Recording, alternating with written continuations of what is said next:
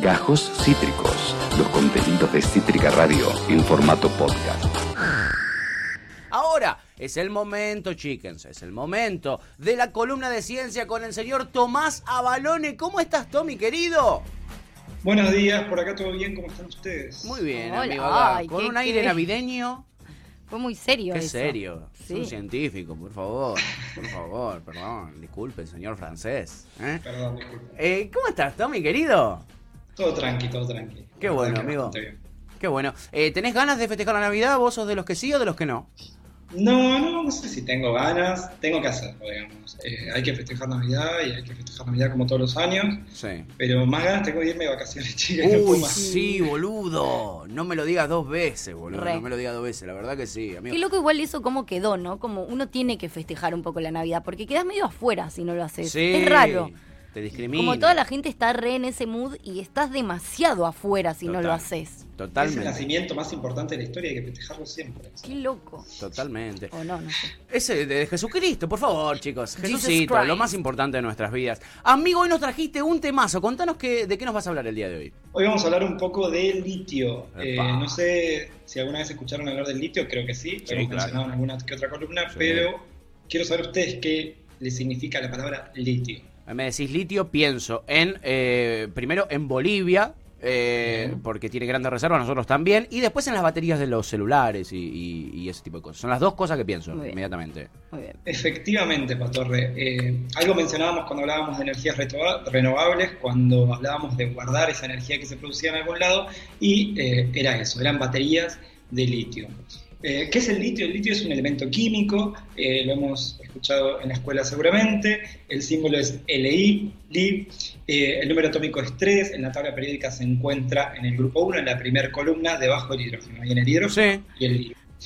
Eh, Sos tan ñoño que te quiero.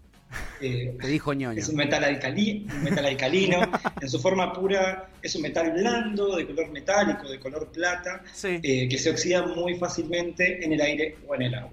Su densidad, que es muy importante, es de la mitad de la del agua, siendo el metal y el elemento sólido más ligero, más liviano. Mirá.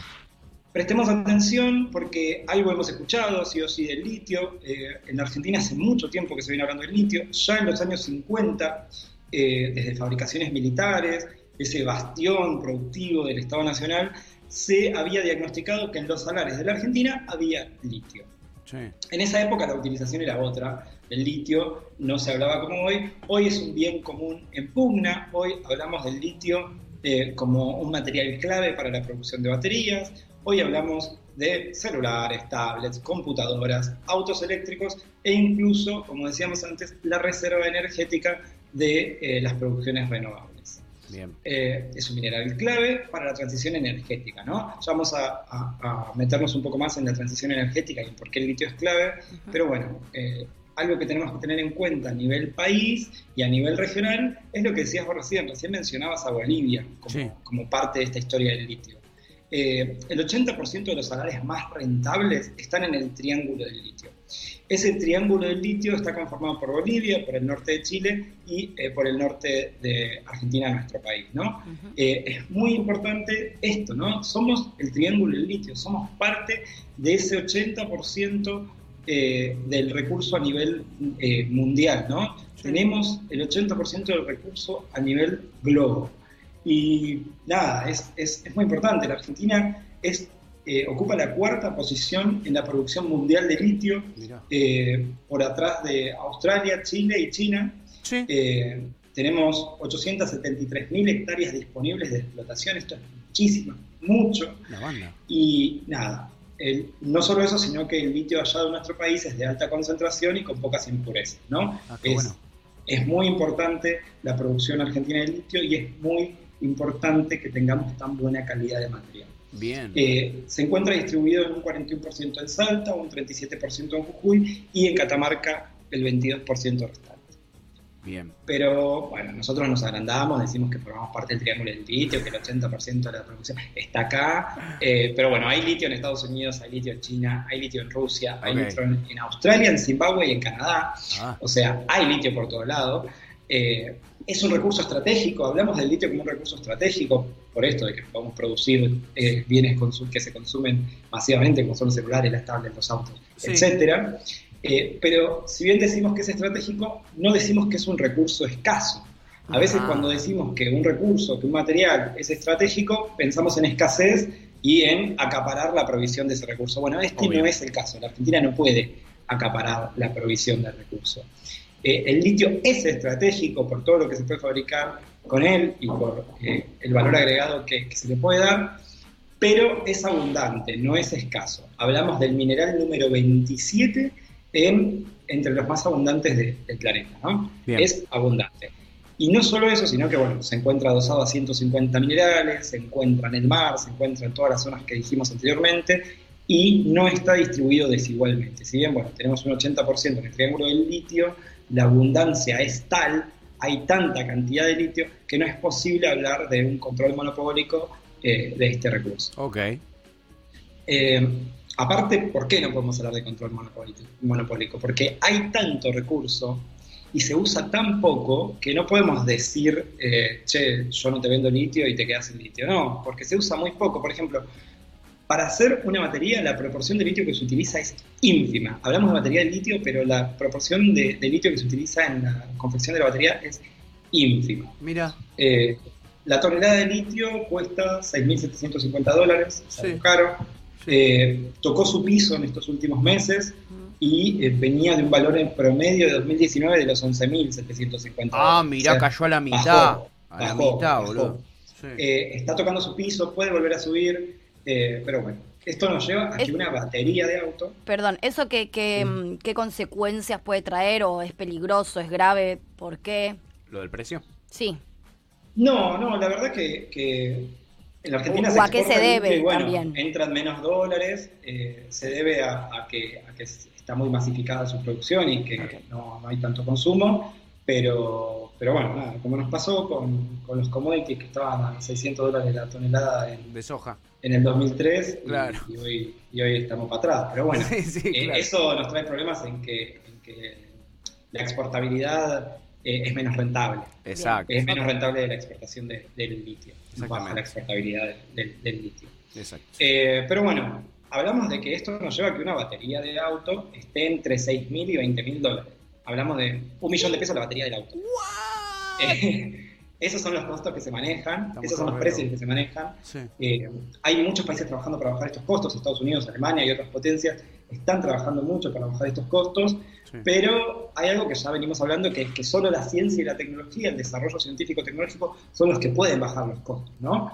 Eh, el desarrollo científico-tecnológico de la mano de la pata industrial van a poder bajar los costos, de eso no hay duda, pero bueno, volvemos a remarcar eso, la importancia de las líneas de investigación desde el Estado o desde por lo menos nuestro país.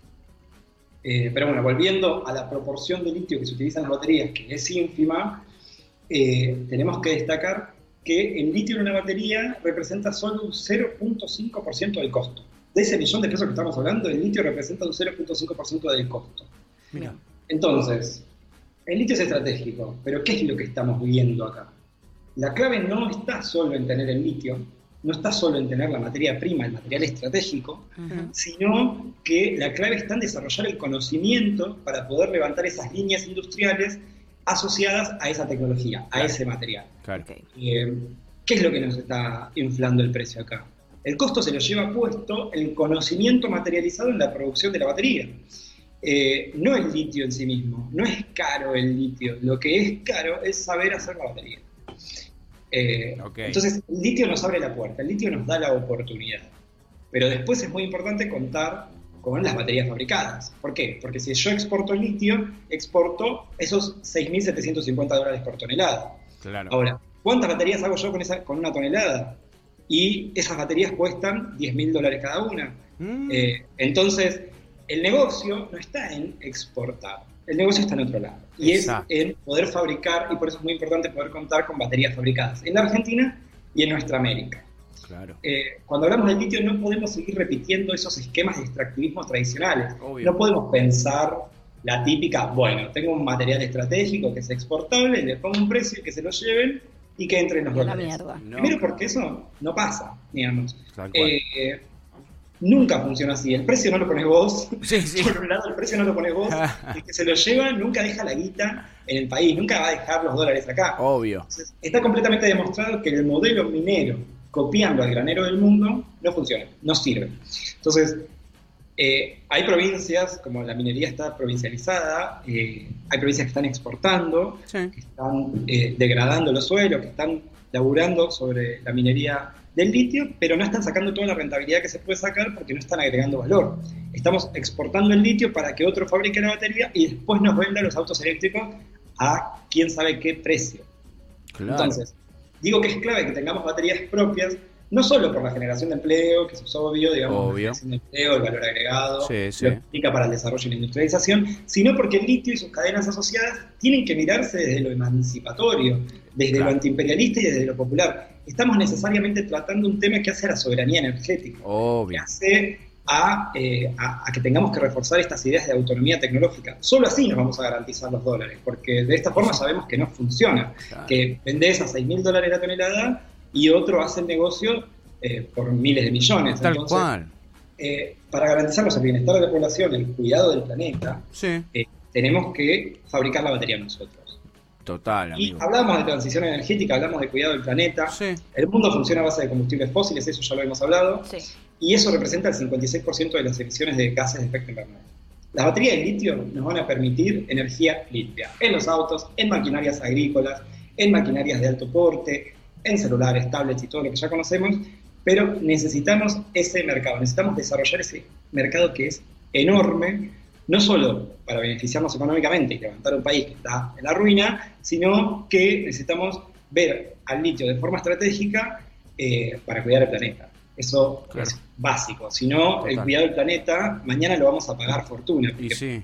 Vamos a tener que firmar y, y cumplir con los acuerdos internacionales de bajar las emisiones de gases, pero para eso vamos a necesitar incorporar autos eléctricos. ¿Y a quién se lo vamos a comprar? A los que fabrican la batería. Y eso nos va a salir muy, muy caro. Entonces, ya hoy tenemos que empezar a hablar, ya hoy tenemos que empezar a meternos en este mercado que es muy grande, que es el de los autos eléctricos, Sí. y que no solo queda ahí en los autos eléctricos y en los celulares, sino que se abre este mercado del que hablábamos de acumular la energía que se produce a partir de eh, los generadores solares y eólicos, que hoy se acumulan en baterías de litio. Mira. Por eso, como cierre, eh, no sé cómo estamos de tiempo, Sí. igual sigo, Sí. eh, para todo esto hay que lograr una armonía, que yo digo que es una armonía tripartita, que es una armonía entre la industria argentina, entre la ciencia argentina y entre las políticas de Estado. Pero hay algo más importante aún que este trinomio, que es que esta armonía no puede conseguirse de espaldas al pueblo. Esta, Y no, esta claro. armonía no puede conseguirse sin pensar en algo generalizado a nivel regional. Obvio. Bolivia está interesada en producir la batería, pero le falta la espalda técnica. Claro. Eh, fue y vuelve a ir por el control estatal del recurso, algo que acá no tenemos. Está No. todo en privadas. Exacto. Chile, en cambio, que también forma parte de este triángulo del litio, no tiene interés en el mercado. Le interesa exportar y Listo. punto. Y digamos. listo, claro. Bien como su modelo económico lo marca. Tal cual. Pero en Argentina tenemos procesos iniciados. Hay potencialmente o puede haber eh, una espalda técnica muy importante. Eh, sabemos que la ciencia en la Argentina, y le venimos hablando hace un montón de columnas, es muy importante y le va a dar a la industria del litio la espalda y el apoyo que necesita. Eh, solo hace falta un par de decisiones políticas, que en su momento las hubo. Hablamos de, eh, que recuerde, 2011, sí. Eh, en Jujuy se juntan científicos, el, ministro- el Ministerio de Industria y el Ministerio de Ciencia, Sí. eh, forman una comisión interministerial para arrancar a ver qué onda con la producción de las baterías. Sí. Se ponen como objetivo cumplir eh, la provisión de las baterías de todo el plan Conectar Igualdad, de las compus, y no se llegó a abastecer. Se avanzó un montón, pero no se cumplió el objetivo. Ah. Pero bueno, es siempre con objetivos finales y dando pasos intermedios que vamos a lograr el desarrollo de la tecnología. Total, amigo. ¿Qué es lo que necesitamos para hacer la batería hoy? ¿Qué obstáculos tenemos que saltar? ¿Cuál es? La batería la tenemos que lograr. Tenemos la materia prima. Sí. Eh, tenemos la tecnología o podemos tener la tecnología para producir las sales de litio que se necesitan para la batería. Sí. Eh, el cobalto, que es otro material muy esencial para la fabricación de la batería, Exacto. lo podemos, eh, podemos recurrir a Brasil y ampliar este, este esquema de Bolivia, de, de Sí. Argentina, ampliarnos a, a Brasil y trabajar con Brasil No solo porque Brasil tiene cobalto, sino que sabemos que Brasil nos puede dar un aporte financiero y tiene una base de exportación muy grande, o sea, tiene un, nivel de comercialización o de comercio exterior muy desarrollado. Entonces, Brasil es clave también en, esta, en este desarrollo de la batería sudamericana y lo único que nos faltaría es tener la tecnología para armar las celdas, que se arman con unas membranas muy difíciles de fabricar que hoy las fabrica Japón. Eh, Japón nos tendría que transferir esa tecnología, la podríamos desarrollar acá, pero nos llevaría más tiempo. Hoy Japón nos podría transmitir, estamos en condiciones de que, de que Japón nos pase ese know-how. ¿Y por qué? Porque la Argentina le exporta litio a Japón. Eh. nosotros le decimos, che, Japón, yo te estoy exportando el litio. Che, Descentralizame la producción de las membranas sobre la batería acá en Argentina y vamos y vamos. Y vamos y vamos. Eso eh, estamos en camino, tenemos las condiciones geopolíticas y políticas para poder desarrollar el mercado y tenemos otro juego que es muy importante, que entra en el mercado ITEC. ITEC es una empresa tecnológica importante, que es la empresa tecnológica de IPF y CONICET, eh, que bueno, que también nos puede aportar recursos financieros y el control estatal sobre eh, esta producción. Necesitamos ligar a todos estos actores, a todos los que estuvimos mencionando, necesitamos ligarlos para lograr pensar las estrategias necesarias, pensar las políticas mineras del litio a nivel nacional y poder lograr eh, en conjunto con nuestras patrias hermanas, digamos, una batería de litio latinoamericana. Porque si no, mañana el negocio de los autos eléctricos nos va a pasar por arriba y eso va a significar un costo enorme para nuestro país en la transición energética que ya está en marcha y no podemos permitirlo. Tenemos la capacidad, tenemos la posibilidad de unirnos de forma latinoamericana para poder conseguir los objetivos que necesitamos y el litio es hoy una oportunidad, es la puerta de entrada a un desarrollo tecnológico muy importante que es el de la batería y que la necesitamos para vivir porque la tenemos cada vez más en más dispositivos que necesitamos para desarrollar. Importantísima esta columna, chickens. Guárdensela, eh, guárdensela. Después va a estar subida también en formato podcast en Spotify y en YouTube para que la puedan volver a ver. Es importantísima la data que nos acaba de tirar. El mundo va para ese lado. está, estamos en ese lado ya. Hoy en día hay que eh, desarrollar. No, no puede volver a pasar otra vez lo que nos pasa siempre con nuestros recursos naturales. Eh, nunca le damos valor agregado y después le compramos ese mismo e, ese producto con valor agregado a las potencias a la que le vendimos la, materia cruda, este, no nos puede pasar de vuelta lo mismo y tenemos condiciones, tenemos condiciones como bien nos eh, contaba eh, Tommy en esta... Si Tommy nos deja algo claro es eso, que hay propuestas, que hay ideas, que hay posibilidades, que hay opciones, que los recursos están, que en muchísimos casos depende de voluntad política, ¿no? Total, amiga, que no es... Hay un sistema científico-tecnológico que está de pie, hay trabajadores que estamos eh, peleando por estas líneas de desarrollo y yo creo que las vamos a conseguir y vamos a lograr poner no solo a nuestro país de pie, sino a toda Latinoamérica en función del desarrollo. Tus compañeros son como vos, Tommy, yo creo que también lo van a conseguir.